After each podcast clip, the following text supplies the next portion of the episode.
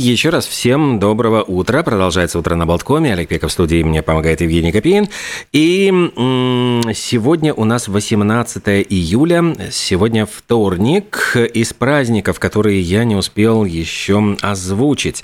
Франция сегодня отмечает День Святого Арнульфа. Это епископ города Меца и основатель правящей династии Каролингов, который был канонизирован после смерти. Ну и считается, что этот святой Арнульф покровительствует пивоварам. А в Америке, как всегда, разгулье, раздолье, разгул таких, я бы сказал, вкусняшек. Э, день икры, отмечается День национальной э, икры. Причем день кислых конфет, которых обязательно сегодня должен съесть хоть парочку каждый американец. День вылезай из конуры, это праздник, э, вот, чтобы жить настоящим, покинуть свою, значит, вот раковину и открыться миру. И День страхового ботаника. Э, значит, привлечь в страховую отрасль молодых специалистов, сломать устоявшиеся стереотипы призывают. Кто родился в этот день? Знаменитый английский писатель э, Уильям Текерей, чья книга «Ярмарка тщеславия» которую он начинал, по-моему, тоже вот он ее писал э, как такой роман-фильетон, то есть дописывая все время в каждый последующий номер новые-новые главы, развивая роман буквально на ходу, на коленке. Эта книга стала его визитной карточкой. И, кстати, именно ему принадлежат знаменитые слова «посейте поступок, пожнете привычку, посейте привычку, пожнете характер, посейте характер и пожнете судьбу». 140 лет э, назад на свет появился Лев Каменев. Это, ну, был такой вот партийный деятель, который стоял у истоков революции, дружил с Лениным, и замечу, что он был лектором первой вот э, школы в Лонжумо, неоднократно был, подвергался арестам, и э, не боялся спорить, кстати, вот с Лениным и отстаивать свою точку зрения. Его часто называли вот последовательным оппонентом. Дружил, если кто-то изучал когда-то вот историю Э, наверняка помнит вот Каменев Зиновьев связочку, они действительно потом сошлись вместе и выступали общим блоком, но э, в какой-то ведь момент Лев Каменев был одним из самых-самых, ну, скажем, уважаемых эм, вождей революции. Он занимал пост председателя Совнаркома, то есть по-нашему он был премьер-министром, учитывая, что не было президента, то есть это было первое лицо государства, и этот пост до Каменева занимал Лень, то есть он был прямым, можно сказать, наследником Ленина и считал себя первым человеком в государстве, но закончил, к сожалению, ну как, вот э, весьма и весьма печально. В борьбе за власть со Сталиным, кстати, со Сталиным они когда-то ведь дружили. Именно Каменев его привечал, обучал, считал, значит, что Сталин необразованный, плохо разбирается в марксизме. И когда Сталин э, бежал из ссылки, он как раз-таки жил на квартире Льва Каменева, скрывался там. И, как рассказывали, когда приходили гости, гости, там что-то обсуждали. А Каменев часто одергивал Сталина, дескать, лучше послушай, помолчи, ты там что-нибудь ляпнешь не того. Э, но э, затем случилось так, что вот Сталин ухитрился обыграть всех своих соперников за власть, и Лев Каменев закончил, конечно, печально. В 1936 году был расстрелян вместе с Зиновьевым. И пули, изъятые из тел Каменева и Зиновьева, хранил как сувениры Николай Ежов, как раз-таки вот нарком внутренних дел, которого затем тоже расстреляли, конечно. Вот такая вот э, история. Оставил, оставил о себе вот, в принципе, вот э, Бажанов, сбежавший на Запад э, секретарь Сталина, он оставил любопытную характеристику Каменева, говорил, что сам по себе он был довольно добродушный и человек такого буржуазного склада, хоть и старый большевик. И человек он был э, умный, образованный, но абсолютно не аппаратный игрок. То есть он, э, скорее всего, был бы хорошим просто руководителем, а не таким вот, э, скажем, интриганом, который вот требовался тогда для того, чтобы удержать власть. 85 лет назад появился на свет Поль Верхувен, голландский кинорежиссер, который снял и «Робокопа», и «Вспомнить все», ну и, конечно же, «Основной инстинкт», куда же без него. На самом деле, Поль Верхувен закончил Лейденский университет, у него была степень по математике и физике, э, вступил в ряды Королевского флота, а именно во, служа во флоте, он начал снимать документальные фильмы. Для сначала вот, ну, как бы учебные фильмы, затем для телевидения – а потом пошло, пошло и понеслось, и э, в какой-то момент он снял сериал, где главного героя сыграл Рутгер Хауэр, это стал его любимый актер, он снимался, Рутгер Хауэр, практически во всех фильмах Верхувена. Ну и в какой-то момент Верхувен решил переехать в Соединенные Штаты Америки, там он снял, вот, первый фильм был «Робокоп», который имел оглушительный успех, потом «Вспомнить все» со Шварценеггером, ну и, конечно же, вот «Основной инстинкт», где была провокационная сцена с Шарон Стоун, которую вот помнит до сих пор. Ну, а еще в этот день, как раз 105 лет назад, я говорил о том, что день Нельсона Манделы, потому что он появился 105 лет назад э, на свет, и 28 лет он просидел в, тюрьм, в тюрьмах ЮАР, Южноафриканской республики, из-за своего цвета кожи, из-за того, что он боролся с апартеидом, а затем стал президентом страны и получил, кстати, Нобелевскую премию мира 30 лет назад, в 1993 году. А еще в этот день на свет появились прекрасные актеры, раз уж мы заговорили о кино. Это Элизабет МакГоверн, очень красивая актриса. Она снималась в фильме «Однажды в Америке» с Робертом Де Ниро, там играла его предмет любовного интереса. И Вин Дизель, ему исполняется сегодня, сейчас я скажу сколько, 56 лет. Вин Дизель с десятым форсажем, вот скоро там 11 будем ждать, и, по-моему, там еще он собирается продолжить эту историю там до 12 и дальше, но уж не знаю, как пойдет. Но, пожалуй, вот кроме «Форсажа» и таких вот, ну, больших достижений на актерском поприще у него и не было. А что еще приключилось, вот если полистать музыкальный календарь? Э, очень такая любопытная история приключилась с Джоном Ленноном. В 1974, 1974 году Министерство юстиции США приказало Джону Леннону покинуть Соединенные Штаты к 10 сентября. У него истек срок визы. И служба иммиграции и натурализации ему отказала в, в продлении вот этого вида на жительство. Очень знакомая, я думаю, да, история. Ну и придрались, просто я понимаю, что его тогда очень подозревали вот э, в левых взглядах, в левых убеждениях и хотели как-то избавиться от него, выгнать из страны. Э, ну и придрались к тому, тому, что в Англии у него была, э, ну, как бы такой привод в полицию за хранение марихуаны. Но было это вот в 68 году, и тут же, о, есть, значит, суд, ну, не судимость, но как это вот обвинялся в чем-то, значит, э, нарушитель, значит, вот надо его депортировать. Леннон долго судился, судился, судился, и все-таки досудился до того, что отменили постановление депортации, и он получил статус постоянного жителя.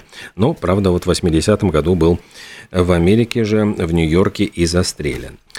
А еще из скандалов, вот, связанных с музыкой, в 2007 году Стинга и его жену Труди Стайлер заставили вот по суду выплатить компенсацию своему бывшему шеф-повару.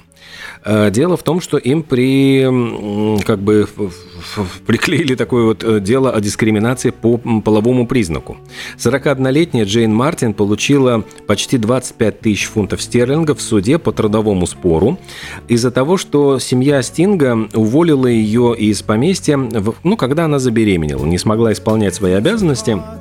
Ее просто взяли и уволили, она обиделась, и вот суд говорит, нет, нет, нет, вот вы должны были как-то э, решить этот вопрос по-другому. Давайте вспомним вот что-нибудь из репертуара красивого Стинга, его и золотых хитов.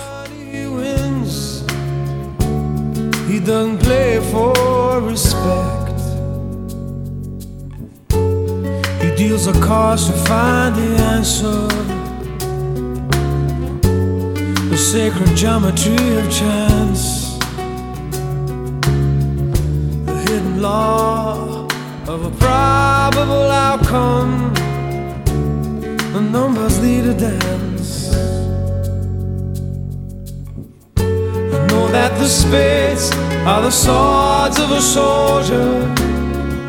I know that the clubs are weapons of war. I know that diamonds mean money for this art, that's not the shape of my heart.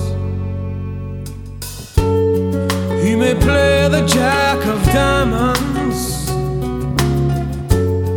he may lay the queen of spades. He may conceal a king in his hand while a memory of it fades. The spades are the swords of a soldier.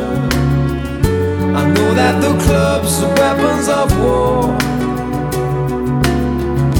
I know that diamonds mean money for this art, but that's not the shape of my heart. That's not the shape,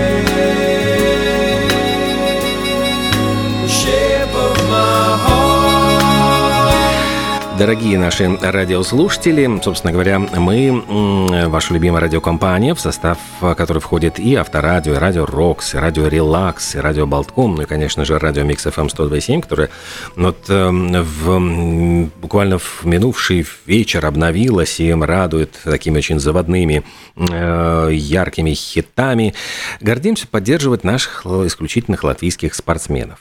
И сегодня хотим напомнить о нашем герое, боксере Майрисе Бредисе, о том, что он возвращается на профессиональный ринг. И не далее, как 21 июля, совсем скоро, состоится его следующий бой в Middlebank Sports Center в Шотландии. Это будет очень зрелищное соревнование, и в этом бою будут выступать и Ли Макгрегор, и Эрик Роблес. И все это будет совершенно невероятной, зрелищной атмосферой, с невероятными эмоциями. Э, Следите за нашим эфиром, чтобы быть в курсе последних новостей о Майрисе Бредисе, о его подготовке к бою, о его настроении перед этим событием. И не упустите свой шанс быть частью этого великого спортивного события. Мы же будем э, вашим мостиком, вашим связующим звеном э, с этой спортивной страстью и героизмом. Поддерживайте Майриса Бредиса вместе с нами и, конечно же, слушайте наши радиостанции. Ну, а мы, между тем, движемся дальше. И еще одна удивительная дата в календаре. Боже мой, как давно это было. В 1986 году на киноэкраны вышел фильм «Чужие» с Сигурни Уивер в главной роли, причем это уже ведь была вторая часть франшизы, первая в 1979 году.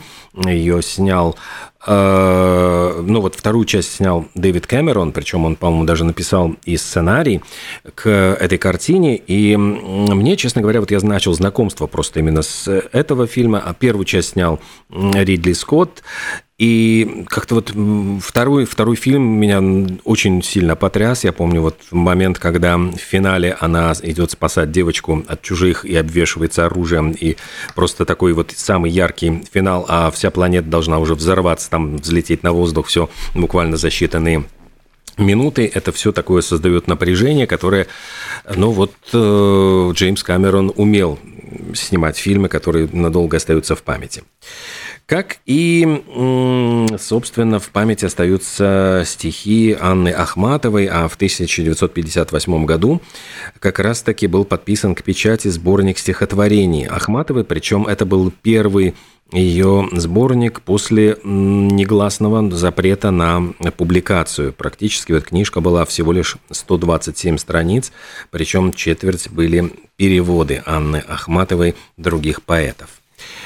Эм, что еще вот любопытного в канадском зоопарке в Торонто э, посетителей зоопарка, вот очень такое необычное объявление, когда приходишь в зоопарке, обычно не кормить, не дразнить.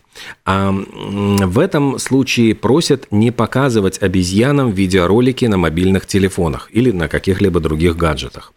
Очень необычная просьба, но на самом деле вот почему? Тут есть тоже, в общем-то, объяснение. Оказывается, что э, эти приматы невероятно любопытны, их очень интересует вот то, что происходит на экране мобильника. Не только люди залипают, то есть вот где-нибудь в ТикТоке там сидишь, там листаешь эти все э, видео, а потом, ой, боже мой, а куда час пропал вообще? Или полтора часа ты просидел, как вот загипнотизированный.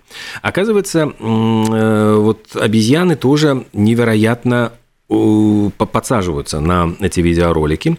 И, в частности, говорят, что самец по кличке Насир настолько увлекся этими видеоматериалами, что на какой-то момент утратил э, интерес к общению с сородичами. Он предпочитал таращиться в чужие телефоны. И вот э, зоологи, вот специалисты зоопарка, работники, они говорят, что гориллы должны жить в условиях, которые э, приближены прибли, э, ну, к естественным и должны оставаться гориллами, а не пытаться смотреть на мобильные телефоны. А между тем вот гориллам показывают всякие фильмы, и причем, я так понимаю, ностальгические фильмы о дикой природе, которые ну вот, может быть, что-то могут разбередить в душе гориллы. Я понимаю, вот если у гориллы, конечно, есть душа, э, что-то такое вот, какую-то ностальгию. Ну и людям, которые вот отвечают за обезьян, они пытаются вот говорить, давайте убережем их от волнений, от каких-то ненужных каких-то вот переживаний. Давайте просто не будем э, этого делать. Ну вот как пытаются уговорить женщину, которая многодет, многодетная мать семейства, э, в Шотландии живет и предпочитает загорать топлес. Причем 29-летняя женщина выходит в свой сад, э, раздевается там, я понимаю, до костюма Адама и Евы, и заявляет, что в этом нет ничего постыдного, но соседи, я понимаю, вот возмущаются с биноклями, выстроившись у значит, забора, и говорят, что ж за бесстыдство такое прекрасное. И не все горожане, дескать, одобряют ее поведение. Ну, может быть, вот супруги этих вот э, сос соседей любопытных э, возмущаются, поскольку э, боятся за нравственность своих мужей. Ну и также говорят, что вот эта женщина ведет себя достаточно смело не только в собственном саду, но и на улице, потому что выходит э, прогуляться, ну вот в нижнем белье и считает тоже в этом нет ничего постыдного. Э, между тем доносят до нас вот э, любопытные версии новых электронных книг могут появиться в продаже, причем устройство для чтения электронных книг можно носить прямо на лице. Напоминает это солнцезащитные очки, весит всего лишь 100 граммов. Э, Причем можно даже и читать лежа. Полезно тем, что это отсекает все внешние раздражители, и вы полностью погружаетесь в мир чтения. Э, устройство оснащено внутренней регулировкой диоптрии. Если даже вы носите очки, у вас плохое зрение, все будет автоматически подстроено под ваши э, запросы. И страницы проецируются на темный фон, то есть это очень напоминает чтение обычной бумажной книги. Э, спрашивают, как перелистывать страницы, нужно ли там для этого моргнуть или силой мысли. Нет, это пультик управления, все-таки там нету такого hands-free, и листаются странички вот при помощи этого пультика, жмете на кнопочку, и э, можно продолжить чтение. Э, что у нас осталось ли еще пару минут? Нет, практически не осталось, но тем не менее давайте вот все-таки завершим наше сегодняшнее путешествие еще э, несколькими забавными историями из э, мира музыки, из музыкального календаря. Вот Пол Саймон судился с японской компанией, которая продавала настенные часы. Дело в том, что эти часики играли в ровный час музыку «Мост над бурными реками», и это песня, которую ну, сочинил сам Пол Саймон. В иске, в общем, он говорит, что это одна из самых известных песен во всем мире, узнаваемых, и вообще мне ничего, вот как-то разрешения никто моего не спрашивал. И отсудил, отсудил, по-моему, миллион долларов вот лицензионных сборов за нарушение своих авторских прав. Ну, а в 1953 году, давайте вот представим себе, это было, получается, 70 лет назад. 70 10 лет назад, водитель грузовика, молодой Элвис Пресли, сделал первую запись. Он заплатил 3 доллара 98 центов э, в студии звукозаписи Мемфиса. Он просто хотел записать поздравления для своей мамочки. Спел он две песни «My Happiness» и «That's When Your...» э, где была последняя страничка моего текста э, «Heartaches Begin» вот где начинаются мои сердечные страдания. И вот этот диск был подарен матери, однако вот в этой самой студии все так немножечко э, э, обалдели. Какой же голос у этого парня? А давайте-ка позовем его на профессиональную запись. И таким образом вот этот подарочек матери стал первым шагом к успеху того, что мы называем феноменом Элвиса Пресли. Little Joe would blow drumming on the slide trombone. Drummer boy from Illinois boom, bang. The whole rhythm section was a purple gang. Let's rock. Everybody, let's rock. Everybody knows everybody. Put down to the jailhouse rock. Number 47 said to number 3. You the cutest jailbird I ever did see. I sure would be delighted with your company. Come on and do the jailhouse rock with me. Let's rock.